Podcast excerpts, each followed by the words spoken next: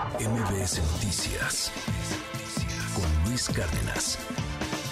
Uno de los tantos pendientes en materia de seguridad que tenemos es en las carreteras. Obviamente todos que cuando en algún momento tomamos el, auto, eh, la camioneta, etcétera, y salimos a carretera, pues sí da miedito, sí da miedito porque los asaltos, los secuestros que se reportan en, en distintas carreteras del país generan obviamente también temor en los transportistas y pues ellos que por diversos motivos diariamente tienen que circular por zonas eh, muy complicadas, muy peligrosas, donde no, no se ha registrado presencia policíaca, operativos, pues obviamente les restan confianza.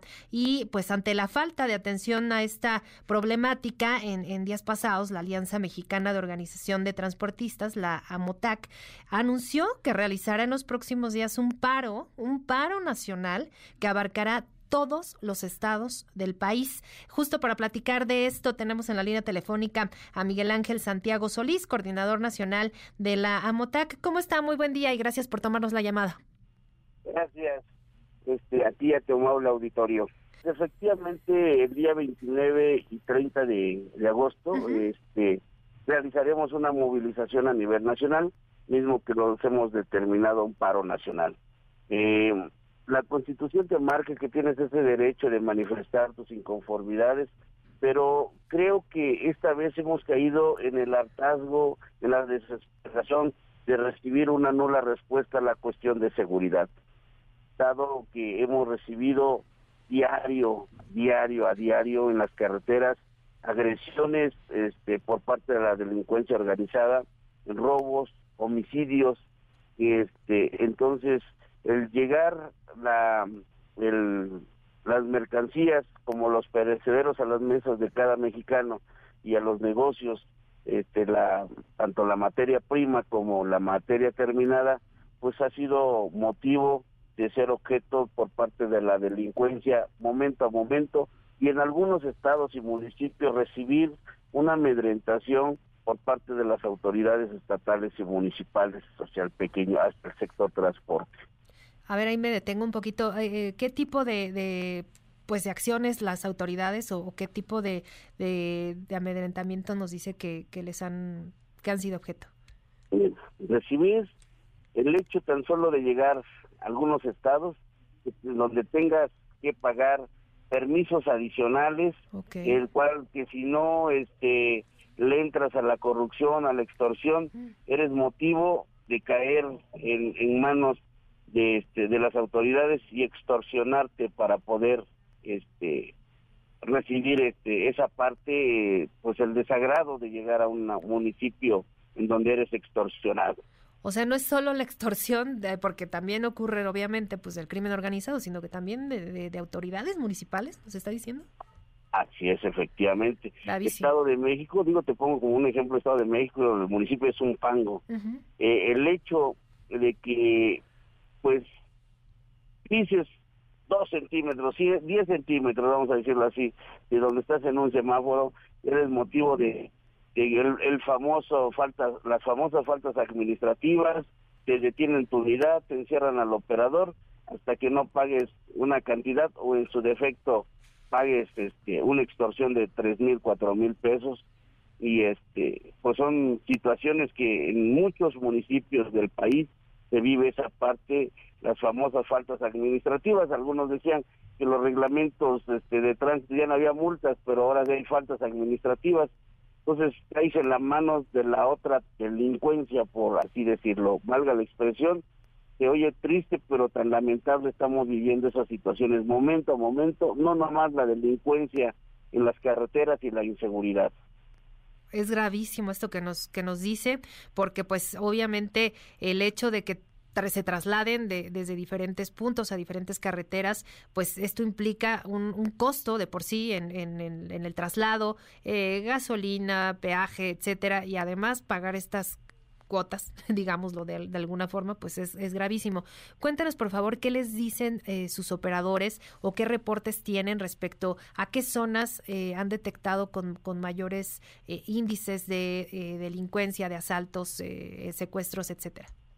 Ok, tenemos el Arco Norte, el circuito, el perdón, el circuito del Valle de México, el circuito exterior Valle de México, conocido como el Arco Norte, la México-Puebla, perdón, México-Veracruz, incluyendo Puebla, Huamantla, la 136, este, tenemos la de Guanajuato, San Luis Potosí, este, y muchísimas carreteras que tenían un tiempo interminable de, de, este, de enumerarlas. Pero lo que es bien cierto es de que momento a momento seguimos viviendo esta parte de la delincuencia. Me imagino. Eh, también que en el norte del país, eh, no sé, en, Tamaulipas, Coahuila, todo lo que es la parte ya fronteriza, también se han detectado, me imagino, un montón de, de delitos. Así es, en la parte fronteriza, lo que vendría siendo Laredo, Nuevo Laredo, ahí recibes la, extorsión por parte de las autoridades en donde el hecho de ingresar a Nuevo Laredo, desde que estás ingresando te piden un permiso para ingresar, pero no hay en este momento este un donde tienes que parar tu unidad forzosamente afuera para ingresar a pie, ingresar por un permiso, del cual si no entras con ese permiso ya es un motivo de extorsión de 10 mil pesos. Entonces, así como esos, hay muchísimos puntos en el país de donde tenemos el problema. Entonces, son situaciones que vivimos momento a momento junto con la delincuencia organizada que desafortunadamente tanto daño le han hecho a nuestro país, a los transportistas y pues que muchas aseguradoras ya no quieren asegurar algunos tipos de vehículos y de algunas zonas, seguros carísimos. Este, y después aunado a ello pues el problema con grúas después de que recuperas tu unidad, un problema que le ha hecho lacerado tanto los este los intereses de, un ciudadano, de un usuario y de un transportista. ¿Cuál ha sido la respuesta, si es que la, la, ha habido de la, de la autoridad? Por ejemplo, la Guardia Nacional, que pues ahora se ha encargado de hacer estos patrullajes en distintas carreteras, eh, ¿han tenido algún acercamiento? Eh, ¿Han tenido respuesta a estas demandas? Por supuesto, súper urgentes de, de, seguridad? Así es, mira, sí, ya se, ya se tuvo el acercamiento, pero lo que referíamos, ¿por qué se tiene que tomar en cuenta y en consideración a la voz de, la, de los transportistas hasta que no anuncian un paro? Sí, sí, sí. ¿Por, ¿Por qué se tiene que llegar a eso y que verdaderamente tomen o retomen? Porque bien nos pudieran decir, ahorita con este paro, pues qué necesidad tienen si ya fueron atendidos. O sea, no es atender al momento de una amenaza de un estallido social. Yo creo que es la amenaza el, el, tomar en, en consideración y en cuenta el simple hecho de que en ese momento este, se atienda desde el primer momento que la fiscalía esté recibiendo con una sola denuncia, dos denuncias, tres denuncias del mismo hecho delictuoso, investigar y perseguir este tipo de delitos, no a través de una amenaza de, de la falta de atención de la autoridad. Entonces, eh, a pesar de que fuimos atendidos, estamos atreviéndonos a hacer esto, porque la verdad, esto ya se salió de control, ya se salió de las manos, y no ha sido de ahorita, ha sido de mucho tiempo. Hemos sido pacíficos, hemos hecho manifestaciones, manifestamos nuestra inconformidad, pero lo que sí es bien cierto es de que no ha sido atendido hasta este momento.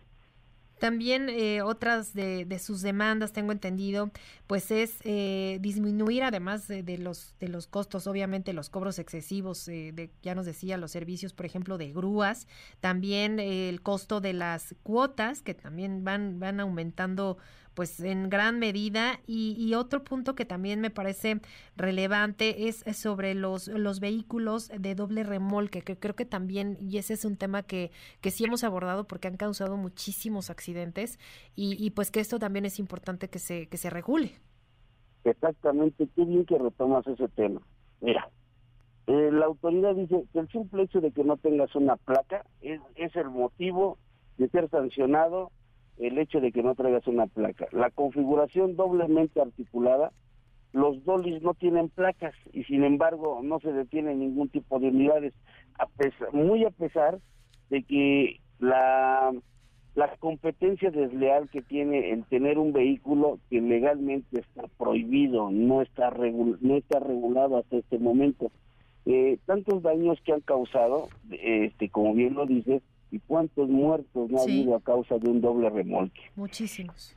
Entonces, en este país no hay tarifas para el pequeño sector, y, esta competencia desleal, ninguna, ningún ciudadano mexicano recibe el beneficio de tener mercancía más económica a bajo costo por haber sido trasladada en un doble remolque en donde la autoridad ha sido omisa en hacer la supervisión y sanción hacia ese tipo de configuraciones vehiculares.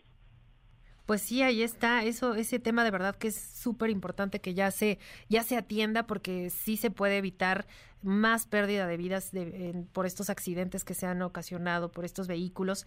Y bueno, pues finalmente, eh, por favor, compártanos lo del paro, cómo va a estar, a qué hora empieza, por dónde, para que pues todos los usuarios tomen sus previsiones y, y pues lamentablemente es la única manera que tienen ustedes para que les hagan caso. Sí, efectivamente, mira, va a ser en, en, este, en todo el país, van a ser en las avenidas, en las vías principales, en algunas partes van a estar en algunos estados, en vías este, libres, que le llamamos nosotros, este, que son también vías federales, pero vamos a atender y vamos a, a ver la situación en los municipios. Creo que esa es la única manera, desafortunadamente, de atender esa necesidad y que verdaderamente nos hagan caso. En todo el país el transporte solamente ha sido objeto de abuso, en todo momento ha sido objeto de símbolo de dinero, porque desde que levantas una denuncia ante las fiscalías es motivo de extorsión. Para levantar un acta por un hecho de robo, se piden cuatro mil, cinco mil pesos.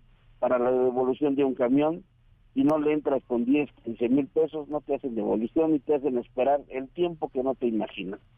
Y ya después tienes el problema con grúas. Pero como no hay una sanción real hacia los hacia las empresas de grúas, este, pues te quieren cobrar lo que quieres, 80, 90 mil pesos para liberar una unidad en donde no le invirtieron ni dos mil pesos en combustible. Digo, sabemos que debemos de pagar un servicio, porque así tal cual debe de ser pero creo que la ciudadanía, nuestros ciudadanos, nuestros este, usuarios y nuestros compañeros transportistas no están este, recibiendo una solución real a los problemas que tenemos. Pues ahí está, ahí está, estaremos atentos a este paro nacional, nos decía 29 y 30 de agosto, la próxima semana. Eh, tengo entendido, iniciará a las 8 de la mañana. Así es, efectivamente, a las 8 de la mañana. Muy bien, pues estaremos atentos y por lo pronto le agradezco muchísimo esta entrevista. Ok, gracias, te agradezco y a ti, a tu amable auditorio y una disculpa, en verdad, de corazón, te lo decimos a la ciudadanía, una disculpa por tomar esas acciones, pero nuestra desesperación y nuestros muertos, nuestras viudas de todos los muertos que han sido, creo que nos reclaman eso y más. Esperemos y nos entiendan. Ahí está Miguel Ángel Santiago Solís, coordinador nacional de la Alianza Mexicana de Organización de Transportistas, la AMOTAC. Muchas gracias, buen día. Gracias, buenos días. MBS Noticias con Luis Cárdenas.